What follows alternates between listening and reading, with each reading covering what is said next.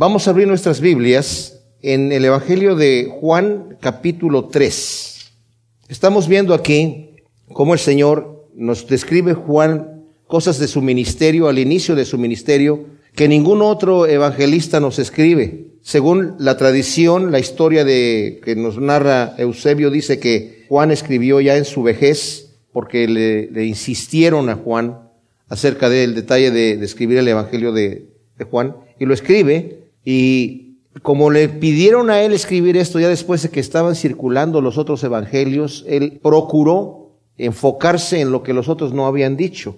Y qué bendición, aunque dice Eusebio que él no quería escribir, le insistieron mucho, casi a, punto de avergonzarlo, de que por qué no quieres escribir, dijo, bueno, qué bueno, pero él lo decía por prudencia y por humildad, que no quería escribir, pero qué bueno que nos escribió, porque este capítulo 3 que vamos a ver nosotros es impresionante. Lo conocemos nosotros, los que conocemos la Biblia, lo conocemos al revés y al derecho. El versículo más trillado de la escritura es Juan 3:16. De tal manera amó Dios al mundo que ha dado a su Hijo unigénito para que todo aquel que en él cree no se pierda, mas tenga vida eterna. En la cadena de In and Out, los dueños son cristianos, los vasos donde le dan a uno la bebida, abajo dice ahí Juan 3.16. O sea, Juan 3.16 está por todos lados. Lo vamos a ver en esta ocasión. Pero antes de eso vamos a ver lo que nos dice el capítulo 3, antes de entrar a Juan 3.16. Y lo que vemos es que el Señor ha estado, después de que ha sido bautizado por Juan, nos narra aquí Juan el primer milagro que hace el Señor, que lo vimos la vez pasada, que fue convertir el agua en vino en, en unas bodas de Caná. Ya lo explicamos, eso no lo vamos a ver otra vez aquí. Si alguien necesita el estudio, lo tengo grabado en CD para que lo escuche. Pero el detalle es que el punto esencial por el cual lo menciona Juan es, dice, porque este fue el principio de señales del Señor. Juan nos escribe al final de su evangelio la razón por la cual él escribe el evangelio. Y nos dice en el capítulo 20, versículo 30, dice, hizo además Jesús muchas otras señales en presencia de los discípulos, las cuales no están escritas en este rollo, pero estas se han escrito para que creáis que Jesús es el ungido, el Hijo de Dios, y para que creyendo tengáis vida en su nombre. O sea, la razón por la cual escribe Juan es para que creamos en el Señor y cuando el Señor convierte el agua en vino, dice el versículo 11 del capítulo 2 de aquí de su evangelio, este principio de señales hizo Jesús en Caná de Galilea y manifestó su gloria y sus discípulos creyeron en él, creyeron que era el Mesías. O sea, este primer milagro el Señor lo hizo también para que sus discípulos de alguna manera se afirmaran como discípulos del Señor, viendo que no era simplemente un profeta más, Debemos entender que había 400 años de silencio. Después de Malaquías el Señor no habló por ningún profeta. La gente estaba hambrienta de profetas. Y cuando llegó Juan, todo mundo fue a él porque estaba hablando de parte de Dios. Pero Juan no hizo ninguna señal. Nada más estaba predicando. Su mensaje no era un mensaje muy bonito. Era generación de víboras, ¿verdad? Quien les ha enseñado a huir de la ira venidera, pero de cualquier manera la gente venía a él para ser bautizado. Y este es un detalle porque ese bautismo de Juan era un bautismo para arrepentimiento y el mismo Juan dijo, yo les estoy predicando el bautismo de agua para arrepentimiento. Viene uno detrás de mí que les va a bautizar en Espíritu Santo y fuego, del cual yo no soy digno de desatar la correa de los, las sandalias de los zapatos. Y presenta al Señor diciendo, este es el Cordero de Dios que quita el pecado del mundo. Y la gente empezó a seguir a Jesucristo. Los discípulos de Juan se empezaron a ir con él y vamos a ver más adelante que Juan continúa diciendo, porque va a haber después un problema con los discípulos de Juan, y Juan les va a decir, yo ya les dije que es necesario que yo mengue y que él, crezca, así que váyanse con él. Yo ya estoy terminando, estoy saliendo. Qué tremendo, ¿no? Cuando uno se da cuenta, cuando Dios lo está usando, que no es mi ministerio y es lo porque yo, yo lo quiero hacer, sino que uno entiende el papel que le corresponde en un momento dado y de repente tiene que aflojar y decir, bueno, le tocó a otra persona. Aquí vemos nosotros que Juan entonces nos está narrando estos detalles que pasa en Galilea, pero nos dicen, al final del capítulo anterior nos dijo que, vamos a leer desde el versículo 23 del capítulo anterior para que le entendamos bien lo que está pasando. Mientras estaba en Jerusalén en la fiesta de la Pascua, muchos creyeron en su nombre al observar las señales que hacía.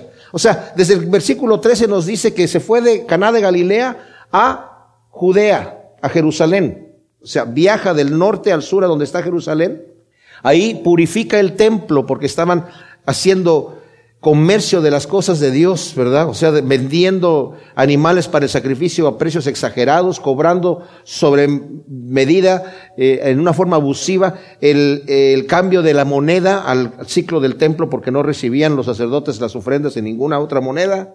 Y el Señor se molestó de que estaban haciendo eso. Además lo estaban haciendo dentro del templo, en el atrio de los gentiles. Los gentiles para adorar tenían que estar ahí al lado de las vacas y de los eh, animales y de las palomas y de los cambistas y de los gritos y de que está acá más barato, pásele por acá, ¿verdad? Y tremenda la situación. El Señor los echa afuera.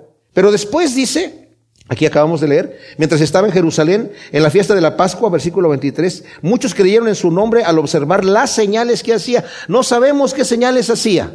Pero obviamente no nos dice aquí qué señales estaba haciendo el Señor. Ningún otro evangelista nos dice qué señales hizo el Señor en este periodo de su ministerio. Pero obviamente señales tipo como las que siguió haciendo después, sanando enfermos y cosas así por el estilo, ¿verdad? Entonces, la gente creyeron en él porque dijeron aquí, este es un profeta que no solamente viene a hablarnos con autoridad, que así eran los profetas de Dios, no, no los rabinos de la época, los rabinos no tenían autoridad. Pero los profetas de Dios del Antiguo Testamento, todos hablaron con autoridad.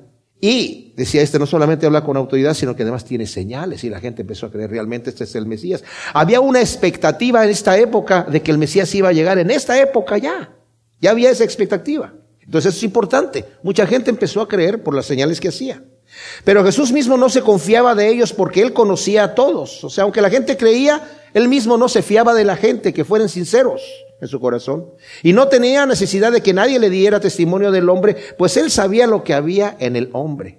Pero ahora en el capítulo 3 vamos a ver una persona en la cual si el Señor se abre. Y se abre de una manera impresionante. Y justamente es un fariseo. Y nos dice así, había un hombre de los fariseos que se llamaba Nicodemo, un magistrado de los judíos. Este vino a él de noche y le dijo, Rabí, sabemos que has venido de Dios como maestro porque nadie puede hacer estas señales que tú haces si no está Dios con él?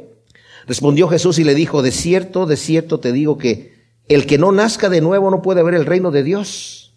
Le dice Nicodemo, ¿y cómo puede nacer un hombre siendo viejo? ¿Puede acaso entrar por segunda vez en el vientre de su madre y nacer? Respondió Jesús y le dijo, de cierto, de cierto te digo, el que no nazca de agua y del Espíritu no puede entrar en el reino de Dios. Lo que ha nacido de la carne, carne es. Y lo que ha nacido del espíritu, espíritu es. No te maravilles de que te haya dicho, os es necesario nacer de nuevo. El espíritu sopla o el viento sopla de donde quiere y oye su sonido, pero no sabes de dónde viene ni a dónde va. Así es todo el que ha nacido del espíritu. Respondió Nicodemo y le dijo, ¿cómo puede hacerse esto? Y Jesús le respondió y le dijo, ¿eres tú maestro de Israel y no conoces esto? De cierto, de cierto te digo que lo que sabemos hablamos y lo que hemos visto testificamos, y no recibís nuestro testimonio. Si os he dicho cosas terrenales y no creéis, ¿cómo creeréis si os digo las celestiales?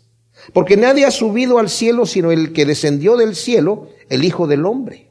Y como Moisés levantó la serpiente en el desierto, así es necesario que el Hijo del Hombre sea levantado para que todo el que cree en él tenga vida eterna. Ahora, Dice que el Señor no se fiaba de nadie, pero viene un hombre de noche, Nicodemo. Uno de los fariseos, dice el versículo primero, había un hombre de los fariseos que se llamaba Nicodemo, un magistrado de los judíos. Algunas versiones dicen una persona principal, una autoridad. Sabemos que este hombre es uno de los fariseos, se nos está diciendo aquí. Él pertenecía al Sanedrín. Lo vemos en el capítulo 7 allí, en una reunión con el Sanedrín de este mismo evangelio. Era un hombre bastante afluente, tenía mucho dinero.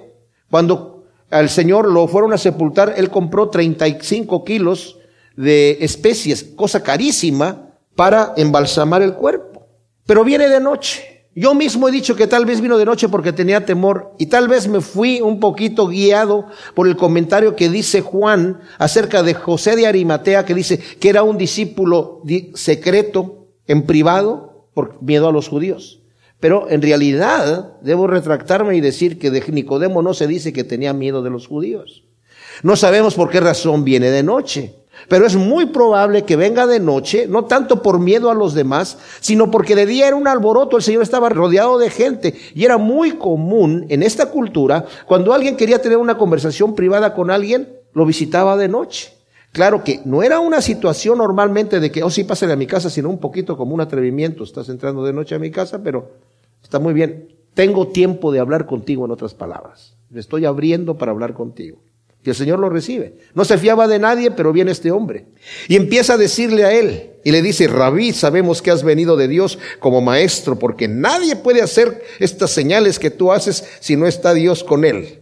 Y Jesús le dice, muy buenas noches también a ti, Nicodemo. O sea, se imaginan ustedes qué, qué, qué saludos, maestro. Sabemos que vienes de Dios porque nadie hace las señales que tú haces. Fíjense lo que está diciendo. Sabemos, no sé yo, sino sabemos nosotros, los líderes judíos, que tú vienes de Dios. Porque las señales que tú haces nadie las puede hacer. Esa era evidencia. El Señor en cierta ocasión les dijo, si no me crean en mis palabras, crean por las obras que yo hago. Porque mis obras, les dice el Señor, dan testimonio de mí.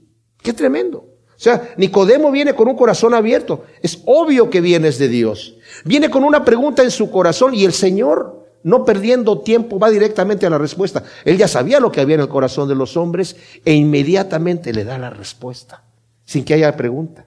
Obviamente por la respuesta Podemos entender la pregunta porque Jesús responde y le dice, de cierto, de cierto te digo que el que no nazca de nuevo no puede ver el reino de Dios. Tal vez su pregunta es, ¿qué debo hacer para entrar en el reino de Dios?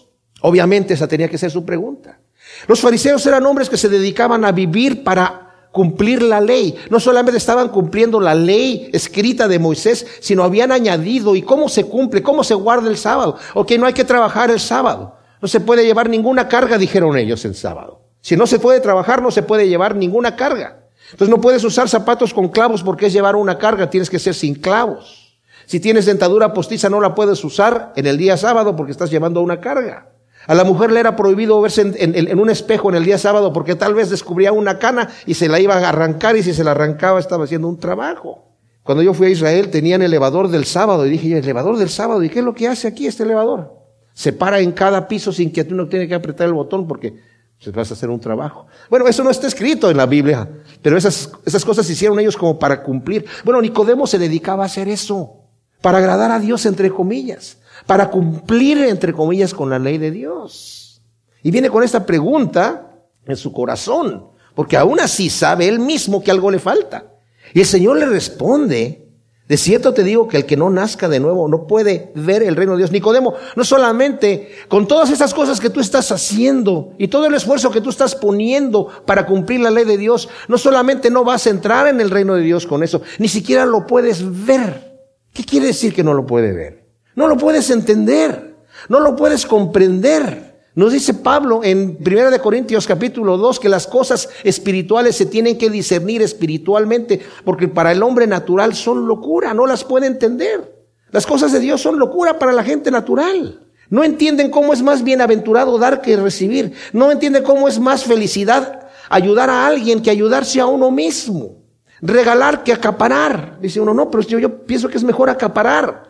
Entonces, como no entendemos las cosas de Dios, nunca vamos a entender si somos hombres naturales y no con la mente de Dios. ¿Por qué Cristo vino a morir en la cruz por nosotros? No ganó nada, lo hizo solamente por amor. Pero ese tipo de amor solamente lo entiende a la persona que tiene la mente de Cristo. Por eso entiende como un misionero deja todo y se va al campo misionero a vivir una vida bajando de su nivel, a, a entregarse para que otros puedan recibir esa felicidad que él ya tiene. Eso solamente a través de un cambio, una transformación de mente, de la mente carnal a la mente espiritual. Entonces el Señor está diciendo aquí, Nicodemo, mira, como persona natural tú no puedes ni siquiera ver el reino de Dios, ni siquiera no lo puedes ver. Nicodemo dice, pero nacer, nacer de nuevo, a ver a qué te refieres. ¿Cómo puede un hombre, ya siendo viejo, volver a nacer? ¿Acaso puede entrar por segunda vez en el vientre de su madre y nacer? Y prácticamente le está diciendo, y aunque así fuera, se fuera posible, que yo así de viejo pudiera volver a entrar en el vientre de mi madre y nacer, ¿en eso en qué me ayuda a mí para entrar en el reino de Dios? No, no entiendo. Y el Señor le responde en el versículo 5, le dice, de cierto te digo, el que no nazca de agua y del Espíritu no puede entrar en el reino de Dios. Lo que es nacido de la carne es carne y lo que es nacido del Espíritu, Espíritu es. Así que no te maravilles de que te haya dicho que es necesario o es necesario nacer de nuevo. Ahora, aquí hay un detalle. Hay varios eh, comentarios acerca de qué cosas significa nacer de agua. Principalmente hay dos posiciones. Una que nacer del agua es nacer del líquido amniótico, que es el agua, ¿verdad? Que está en el vientre materno, y uno nace naturalmente. Pero no es suficiente nacer naturalmente. Tiene uno que también nacer espiritualmente, tiene que tener un segundo nacimiento. Como hay, alguien dijo por ahí, el que nace una vez muere dos veces, el que nace dos veces muere una vez. Necesito nacer dos veces, nazco primero del agua, o sea, del, del, nacimiento natural, y luego del espíritu.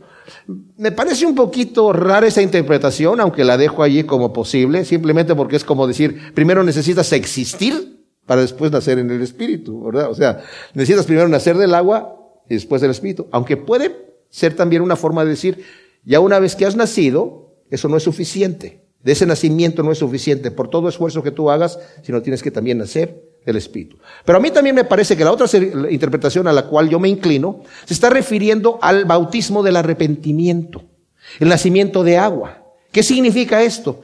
Porque miren, nosotros en la, en la religión en donde hemos sido educados, como los judíos también, tenían esta situación de que yo, por ejemplo, llegaba y le confesaba mis pecados a un cura y el cura me daba mi penitencia y yo, listo, ya estaba perdonado. Volví a pecar, volví a confesarme, penitencia, perdonado.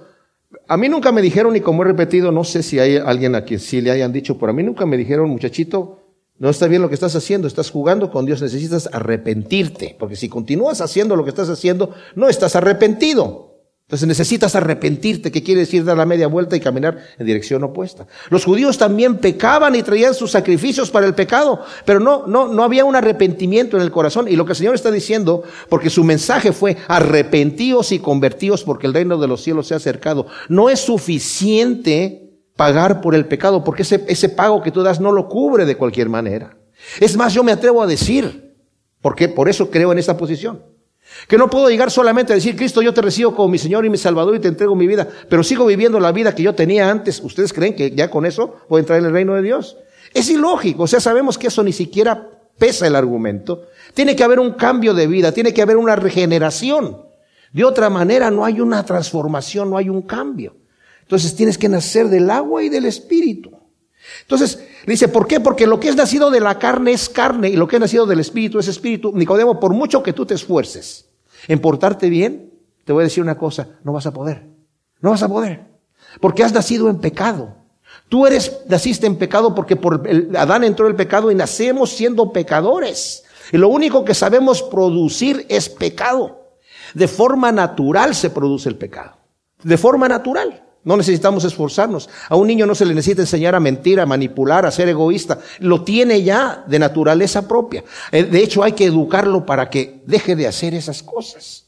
Dice, entonces tú necesitas volver a nacer de nuevo en una nueva naturaleza que produzca aquello que tú necesitas para entrar en el reino de Dios. Porque así como estás, la carne y la sangre no heredan el reino de Dios. No puedes en esa naturaleza ni siquiera agradar a Dios. Nuestras buenas obras, tú debes saber esas cosas, ya Nicodemo, debías haber sabido que Isaías dijo que nuestras buenas obras, no las malas, las buenas, son trapos de inmundicia delante de Dios, son porquería. ¿Cuánto más las malas? Entonces, hasta mis buenas obras son inaceptables delante de Dios, efectivamente. ¿Por qué? Porque lo que ha nacido de la carne es carne. Así que no te maravilles de que te estoy diciendo estas cosas. Y luego le dice, algunas versiones, la que yo tengo aquí dice el espíritu sopla de donde quiere, otras, la mayoría de las otras versiones dice el viento sopla, porque la palabra que utiliza aquí en griego es pneuma, que en, todos los lugares se traduce como espíritu, pero está haciendo el Señor un juego de palabras, porque también pneuma se puede traducir como viento, porque es obviamente que está hablando del viento. O sea, el viento sopla de donde quiere, el pneuma sopla de donde quiere, y oye su sonido, pero no sabes de dónde viene ni a dónde va, así es todo el que es nacido del pneuma, del espíritu. Pero el detalle que está diciendo aquí el Señor, realmente no vas a saber cómo funciona esto. No vas a saber cómo es que de repente, una vez que has nacido de nuevo, y ya que naciste, de repente estás practicando las cosas de Dios. Estás entendiendo las cosas del Evangelio. Estás viviendo, como dice Pedro, literalmente como Dios manda, obedeciendo, porque tienes el Espíritu de Dios. Y le dice Nicodemo, ¿cómo puede hacerse esto? sé ¿cómo hago? Y Jesús le responde, ¿eres tú maestro de Israel y no conoces esto? De cierto, de cierto te digo que lo que sabemos hablamos y lo que hemos visto testificamos y no recibís nuestro testimonio. Si te he dicho cosas terrenales y no crees, ¿cómo crees si te digo las celestiales? O sea, tú eres maestro de Israel. Fíjese, otra cosa que sabemos de Nicodemo, fariseo, uno de los magistrados, hombre pudente, maestro de Israel. También era maestro. Si tú estás enseñando y no sabes eso, no sabes que Ezequiel en dos partes dice que el Señor dice, yo te voy a lavar con agua y te voy a poner mi espíritu y te voy a quitar el corazón de piedra y te voy a poner uno de carne. ¿No, ¿No sabes tú eso, maestro de Israel? Que ya está profetizado allí. Y como te dije, como Isaías dice que tus buenas obras son trapos de inmundicia, ¿no sabes esto? Que está dicho ahí. Pero es que a veces dice, si Ustedes no quieren creer, hay gente que no, quiere, que no cree porque no quiere creer y es lo que le está diciendo aquí, advertencia. Si se les he dicho las cosas eh, terrenales y no quieren creer, ¿cómo van a creer las cosas más sublimes espirituales? Si no, y eso es para todos. La persona que no abre su corazón para entender lo simple y lo sencillo del Señor, ¿cómo va a entender lo, lo, lo, más complejo? Como dice el escritor de Hebreos. Dice, les debería estar dando ya alimento sólido, pero como por su inmadurez son carnales, tengo que seguir dándoles leche. Porque son niños y no han crecido.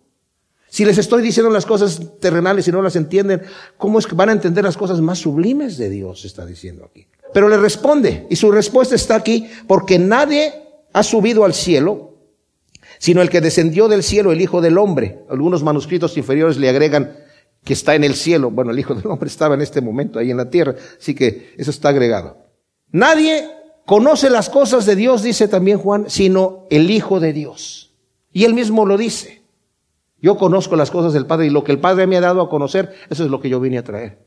Nadie ha subido al cielo, sino el que descendió del cielo, el Hijo del Hombre. Y como Moisés levantó la serpiente en el desierto, así es necesario que el Hijo del Hombre sea levantado para que todo aquel que en él cree tenga vida eterna. ¿Y qué pasó en el desierto? La gente cuando, la gente ustedes saben que anduvieron 40 años ahí porque estaban murmurando y se rebelaron en contra del Señor y, y dijeron, ojalá muramos aquí. Después de un año de haber salido, llegaron, poco menos, año y unos días, llegaron allí a la frontera para entrar a la tierra prometida. Y no quisieron entrar por temor. Ojalá hubiéramos muerto en el desierto. El Señor les dijo, ah, eso es lo que quieren, eso es lo que van a, les va a pasar. Van a morir en el desierto. Solamente la gente que es menor de 20 años van a pasar. Así que al desierto, señores. Después de 40 años, cuando murió toda esta gente, ellos ya van a entrar emocionados los que ya eran jóvenes, que ahora ya no eran tan jóvenes, ya eran mayores.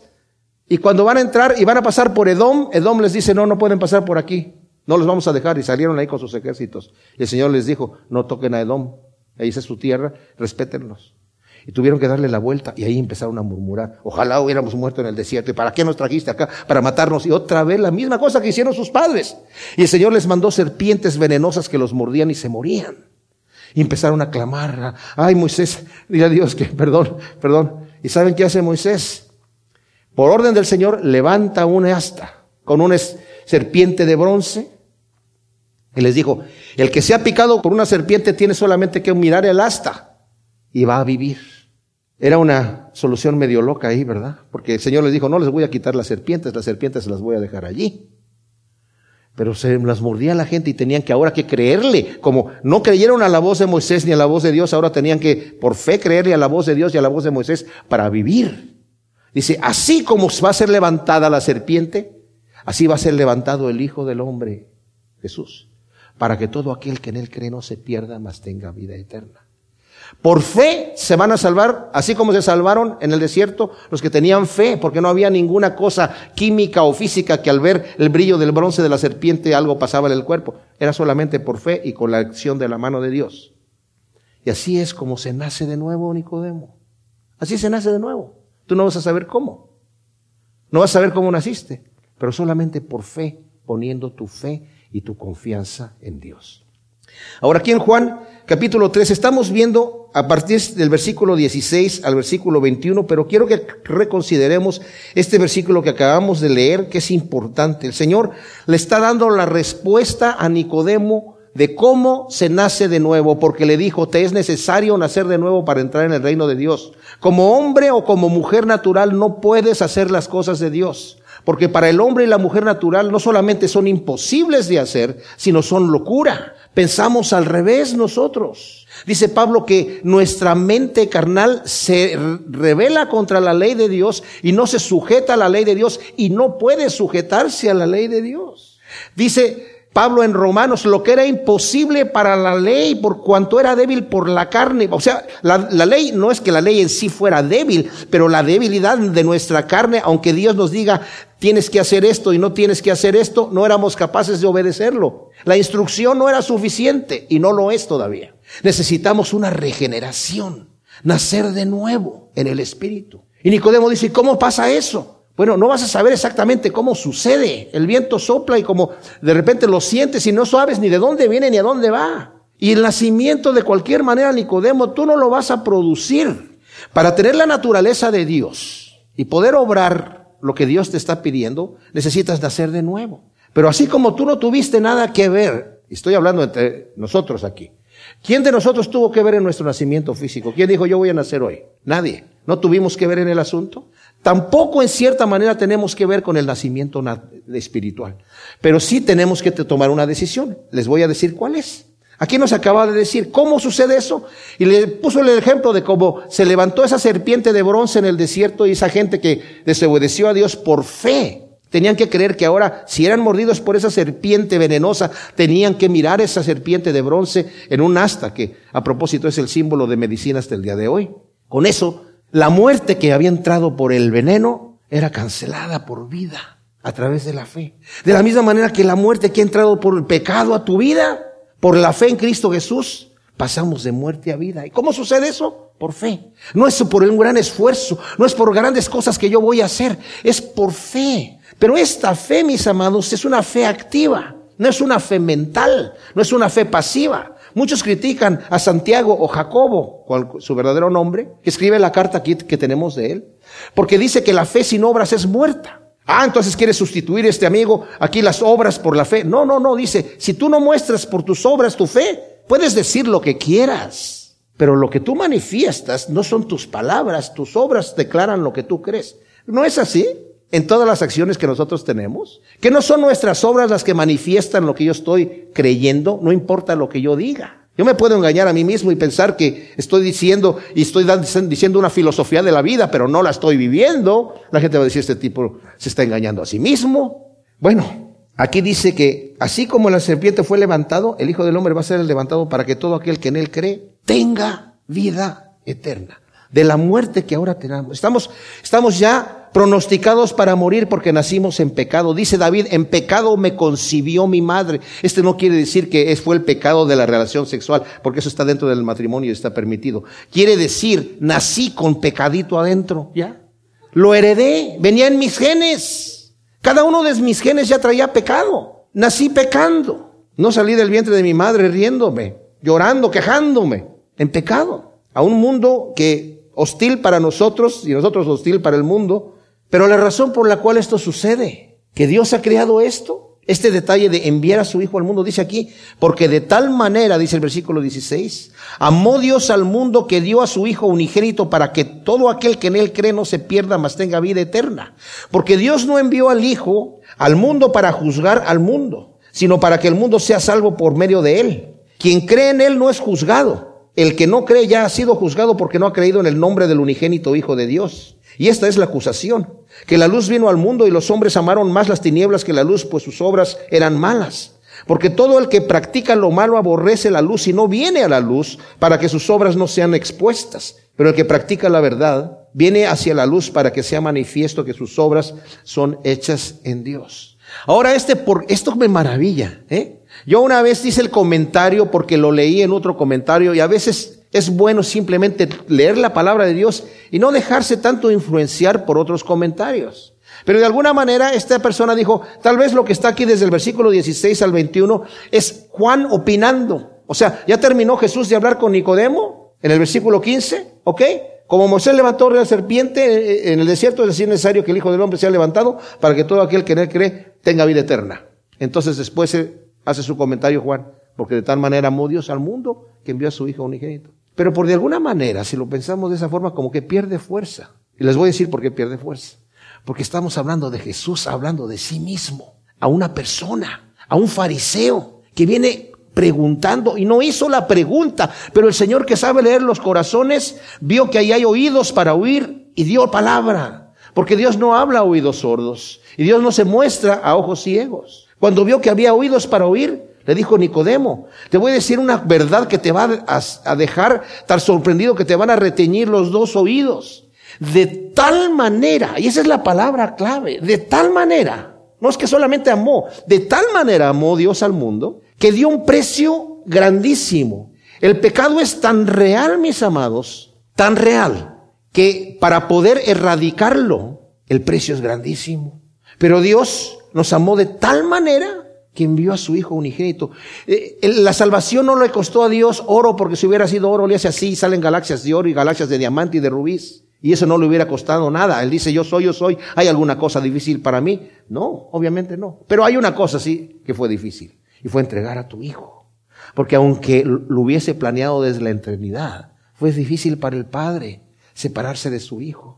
Y fue difícil para el Hijo tomar la copa amarga, pero nos amó de tal manera Dios que hizo ese plan desde la eternidad.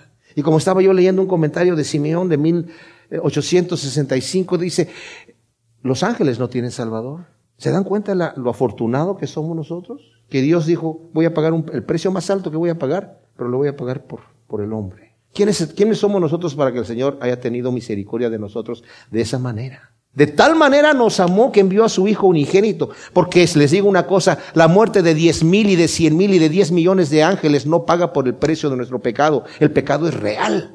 Y Dios es justo y eso es real. Y la justicia de Dios es real. Y la condenación del pecado es real. Y como la condenación del pecado es real, tiene que venir Jesucristo a morir. Y dice de tal manera amó Dios a quién? Al mundo, no solamente a los elegidos, porque hay unos que dicen que Cristo solamente murió por los elegidos, basando en ese versículo de Juan donde dice, mis ovejas oyen mi voz y me siguen y, yo doy mi vida por mis ovejas, entonces solamente por las ovejas. Pero no leen en Juan que dice, es la primera de Juan, es la propiciación por nuestros pecados, hijitos míos, y no solamente por los nuestros cristianos, sino por los de todo el mundo. Pero así como el pago puede estar pagado, pero si yo no tomo el pago, no lo, no lo recibo. Yo puedo llegarle a mi esposa y regalarle un anillo de diamantes y dejarlo ahí en la mesa.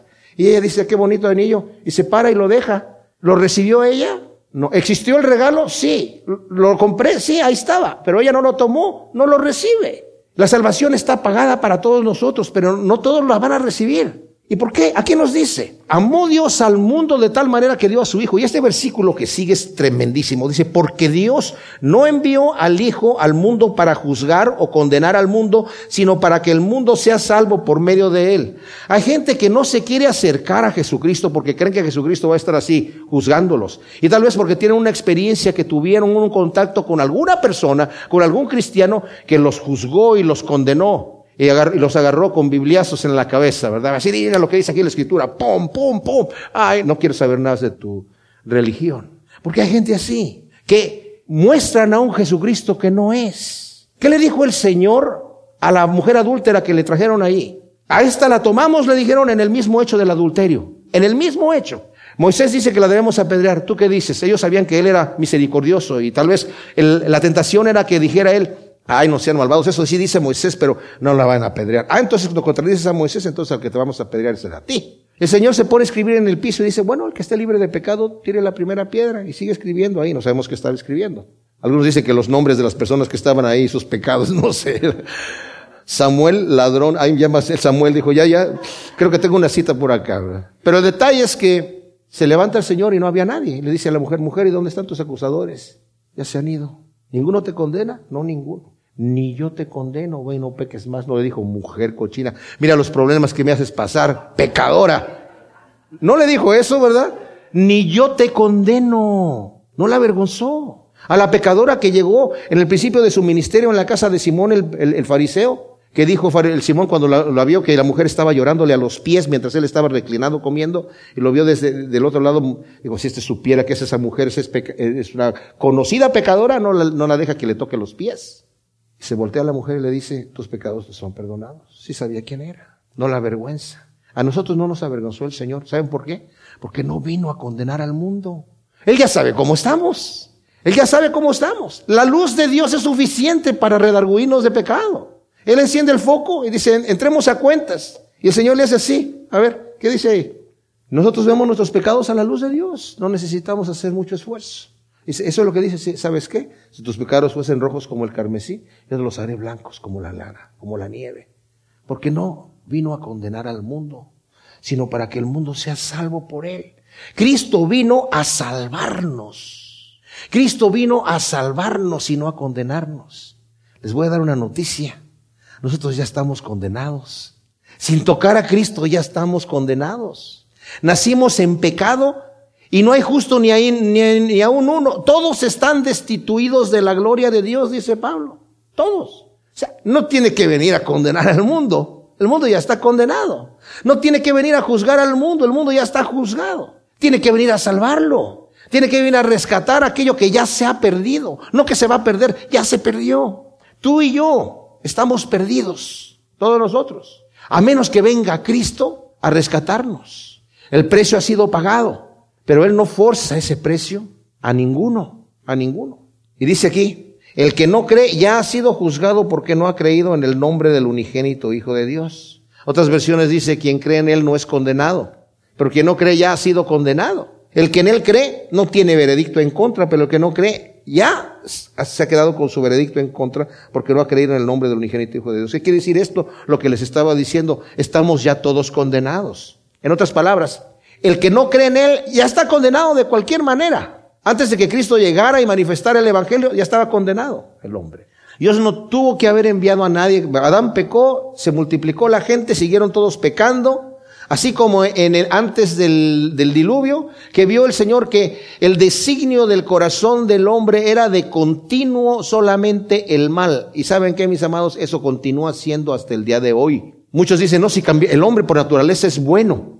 Si, si le cambiamos lo que hay alrededor, definitivamente todas las cosas van a cambiar. Y algo de bueno tiene ahí cuando vemos esos programas, esas películas en la época de Navidad. Algo de bueno había en el corazón, algo de amor, aunque la persona era así muy tacaña y era muy malvada, pero algo bueno había ahí. Les voy a decir una cosa y una noticia. El hombre y la mujer, el hombre como, como ser humano, estamos depravados totalmente. Depravación total no quiere decir que está, hacemos el mal más grotesco que, que podamos hacer, eso no quiere decir. Quiere decir que cada parte, cada átomo de nuestra alma, de nuestros sentimientos, de nuestra mente, de nuestro cuerpo, está contaminado por el pecado. Todos estamos contaminados completamente. Desde la punta del pie hasta la coronilla, dice, está, no hay nada sano, dice la escritura en el hombre. Absolutamente nada. Cristo viene a darnos vida. Cristo viene a transformarnos. Y si nosotros no dejamos que el Espíritu Santo nos vivifique, nos transforme, nos quedamos así. Aún la persona que nace de nuevo, todavía tiene la naturaleza pecaminosa. No es que ya nació de nuevo y se le acabó la otra. Nosotros tenemos que, por medio del Espíritu Santo, en nuestra propia naturaleza, hacer morir lo terrenal. Irlo pisando, bajándole, cortándole todos los medios de soporte de vida para que se vaya atrofiando. Por eso dice Pablo en Colosenses 3, haz morir las cosas terrenales, atrofia el pecado en tu vida, para que ya después no te den ganas de usarlo porque ya no lo practicas. Así funciona el Espíritu Santo en nuestra vida. Va atrofiando. Cuando nosotros lo permitimos, cuando no lo permitimos, eso todavía se mantiene ahí vivo. Y en cualquier momento, ¡pum!, vuelve a nacer y vuelve a explotar. Y explota peor que como había explotado anteriormente, porque no lo hemos mortificado, no lo hemos atrofiado. Entonces dice aquí, está hablando primero que el que en él cree ya no es juzgado. Vamos a hablar de lo que significa creer, ya lo vimos la vez pasada. No solamente, ah, yo creo que Jesucristo es hijo de Dios y yo creo que Dios es uno. Eh, dice Santiago, los demonios también creen y tiemblan. Pero si, si tú crees, tú aplicas tu vida a eso que crees. Sometes tu vida. Cristo dijo, yo soy la verdad, el camino, la verdad y la vida. Si Él es el camino, yo no quiero andar perdido, yo voy a andar en sus pisadas. Si eres la verdad, yo no quiero andar engañado, yo quiero ser dirigido por su palabra. Si Él es la vida, pues ¿quién se quiere morir? Yo no me quiero morir. Yo quiero la vida que Él me está ofreciendo y voy a caminar y voy a seguirlo a Él. O sea, creer en Él es vivir mi vida y vivir mi vida apegada a sus preceptos. Entonces, continúa diciendo, y esta es la acusación, que la luz vino al mundo y los hombres amaron más las tinieblas que la luz, pues sus obras eran malas.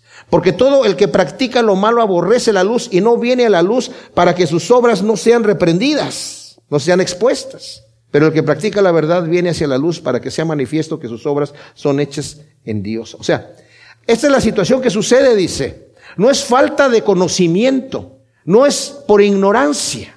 Bueno, debo decir que hay dos tipos de ignorancia.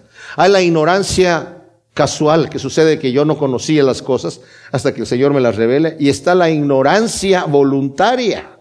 Porque también la palabra de Dios, estos voluntariamente ignoran, dice Pedro, que por la palabra de Dios fueron criadas todas las cosas. Voluntariamente ignoran. Dice Pablo en Romanos 8. La ira de Dios se revela contra toda impiedad e injusticia de los hombres que retienen con injusticia la verdad. Habiendo conocido a Dios, no le glorificaron como a Dios. Lo conocieron, detuvieron la verdad. Yo no quiero creer esto porque no quiero y no quiero. ¿Por qué? Porque mis obras son malas y no las quiero traer a la luz, no, no quiero cambiar.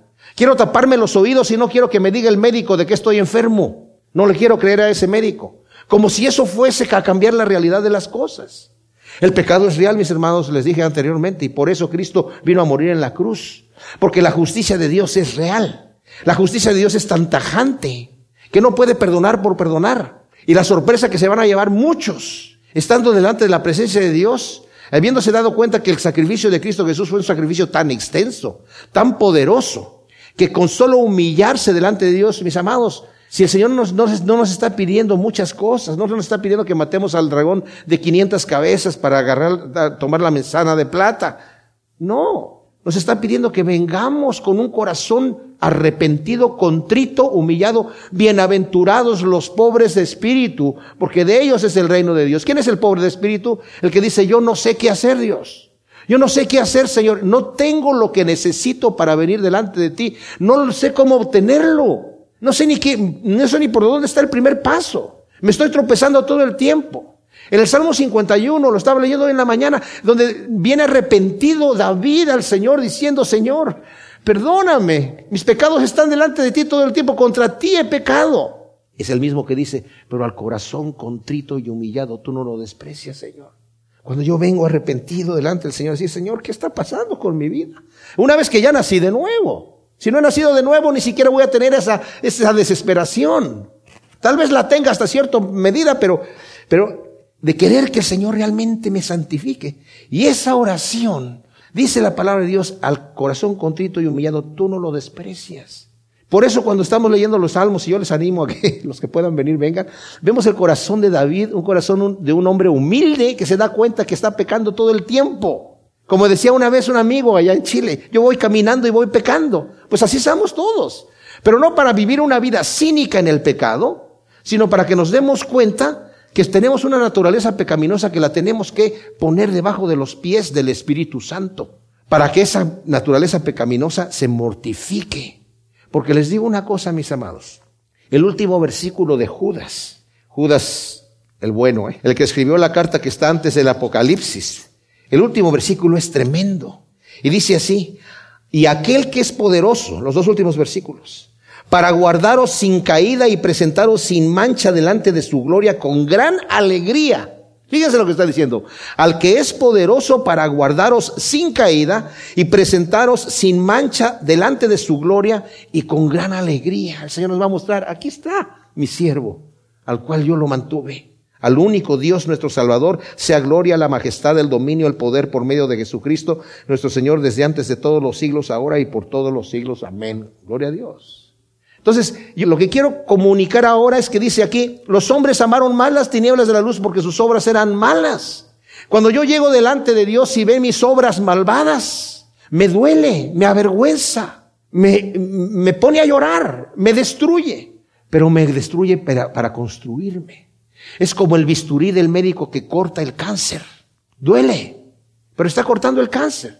Tengo dos opciones con mis obras malvadas, de levantarme cínicamente y decir, ya, no quiero, no quiero ese confrontamiento con el Espíritu Santo, yo me voy a hacer mi propia vida y, y vivir como un cínico, meter la cabeza en la tierra como el avestruz, decir, aquí no pasa nada, no quiero creer ya en Dios, ni en el infierno, ni en el cielo, ni en nada aquí y ya, se acabó. Y detener con injusticia la verdad. O Dejar que el Señor abra los libros y que me muestre mi pecado rojo como el carmesí para limpiarme y hacerme blanco como la lana. Y pedirle al Señor que me ayude a empezar a hacer obras, obras que le agraden a Él. Y eso sí, una vez que empiezo a actuar y a operar en el poder del Espíritu Santo, obrando para el Señor, que dice, pero el que practica la verdad viene hacia la luz para que sea manifiesto que sus obras son hechas en Dios. Y es ahí donde se cumple la palabra, haz tus buenas obras delante de la gente, para, no para que te aplaudan a ti, para que glorifiquen a nuestro Padre que está en los cielos, para que conozcan que hay un Salvador, que me cambió de la forma en la que yo vivía antes a la forma que como, como estoy ahora, pero no para levantarme el cuello a sentirme súper espiritual. A veces Dios nos permite que caigamos para que nos demos cuenta de qué estamos hechos. Pero ¿saben de qué también estamos hechos? Del Espíritu de Dios morando en nosotros. Y si este es el Dios capaz de mantenernos limpios y sin caída y presentarnos sin mancha delante de su gloria con gran alegría, abandonémonos nosotros en sus manos para que nos transforme y no le quitemos el pie al, cuello de la carne y dejar que se levante en contra de nosotros, porque en el momento que le quitamos y aflojamos se levanta inmediatamente, pero inmediatamente. Ya nos conocemos nosotros cómo somos. Yo le digo, Señor, Señor, tú sabes que yo soy polvo. Y cuanto más decidimos nosotros servir a Dios en integridad, el diablo y la carne se ponen en contra. Así que ya sabemos que estamos aquí. Estamos en una lucha, mis amados. En la lucha, el soldado recibe a veces balazos, rasguños, caídas. A veces llega a punto de morir. Pero el peor soldado en la guerra es el que dice, el que se que deja, queda tirado y dice, ya me dejo morir. Porque el Señor nos, nos dijo, yo no te dejaré ni te desampararé nosotros nos desamparamos a nosotros mismos.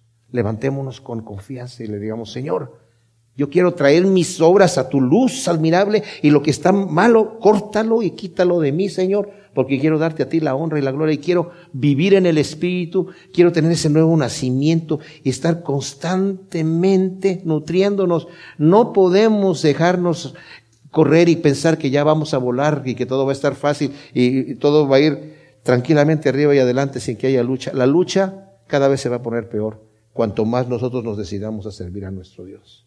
Pero la victoria la tenemos segura, en su mano. Gracias, Padre, por tu palabra.